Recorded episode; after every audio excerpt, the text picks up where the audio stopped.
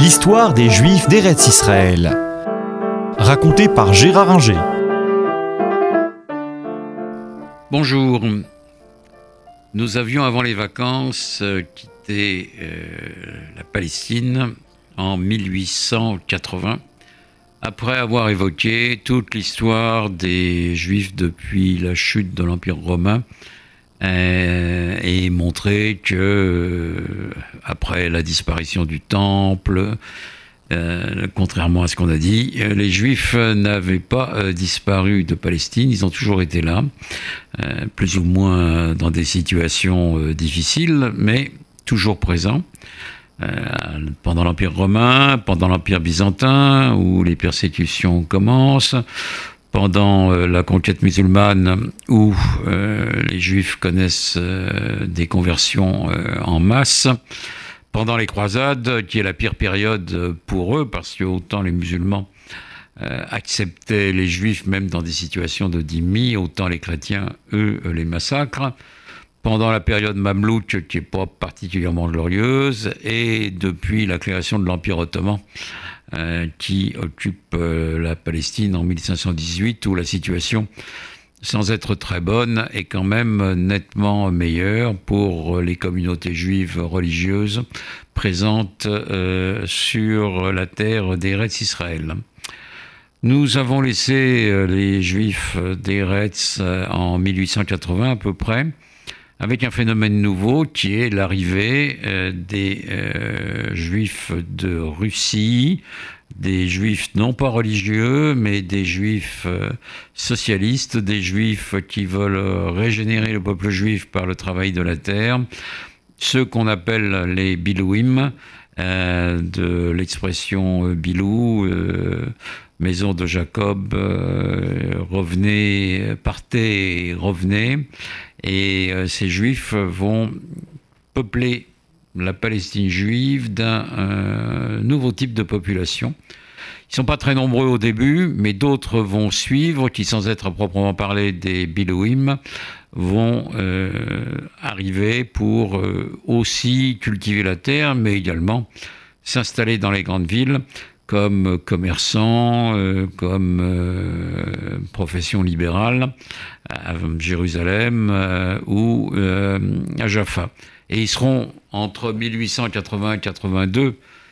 début de cette nouvelle arrivée, et 1900, ils seront 25 000 à peu près, ce qui n'est pas négligeable et va attirer le regard de l'Empire ottoman comme celui des juifs religieux l'un et l'autre d'ailleurs, euh, juifs religieux les uns et les autres, juifs religieux et empire ottoman, ne les voyant pas nécessairement euh, d'un très bon œil. Ces juifs, euh, donc, sont des nouveaux arrivants qui ont un regard différent ils vont beaucoup souffrir, je l'ai dit euh, dans l'épisode euh, avant les vacances, ils vont beaucoup souffrir euh, de la situation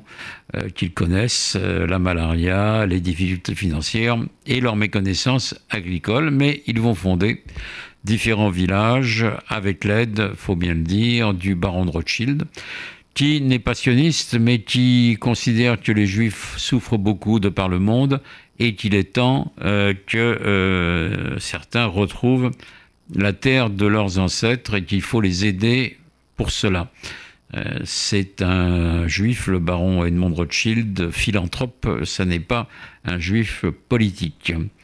La politique ne va apparaître qu'un tout petit peu plus tard. Elle va commencer avec Léo Pinsière en 1882 qui va faire connaître son ouvrage Autodétermination, euh, qui concerne donc l'histoire des Juifs euh, et qui montre que pour lui, il n'y a pas de solution au problème juif sauf à euh, retrouver sa terre et à former une nation. Et Pinskier va prendre la tête du mouvement Ovevetsion, les amoureux de Sion. il va être en 1884 élu président de ce mouvement euh, pré-sioniste. C'est un mouvement qui reste discret, euh, mais qui a quand même, je l'ai dit, envoyé 25 euh, 000 juifs en Palestine. Herzl, lui, ne va apparaître qu'un tout petit peu plus tard et va écrire l'État juif en 1896. Il n'avait pas lu le livre de Pinstier, euh, Auto-émancipation, mais il développe les mêmes idées, mais avec un sens des relations publiques supérieur à celui euh, de Pinstier, puisque euh, son livre va être traduit en plusieurs langues et Herzl va fonder un, congrès sioniste qui va avoir lieu à Bâle en 1897 et qui va progressivement changer la donne euh, du peuplement juif en euh, Palestine, en Eretz Israël.